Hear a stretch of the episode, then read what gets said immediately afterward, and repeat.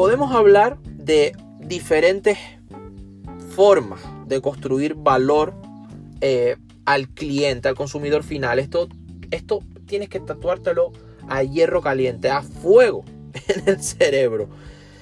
Hay, hay varias formas, pero yo me voy a concentrar en, en tres para poder ayudarte. La primera forma de construir esa propuesta de valor para el cliente, para tu cliente también quizás, para tus clientes, es la primera, enumerar todos los beneficios de esa oferta.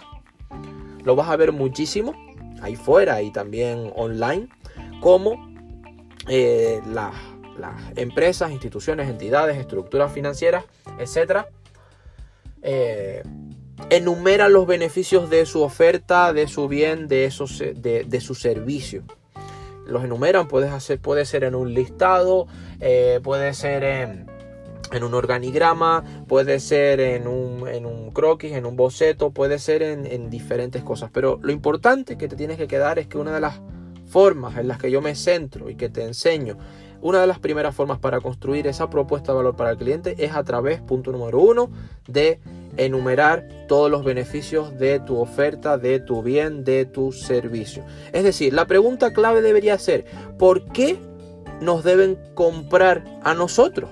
¿Por qué nos deben comprar a nosotros? Y haces rum y enumeras todos los beneficios de la oferta de tu bien o de tu servicio.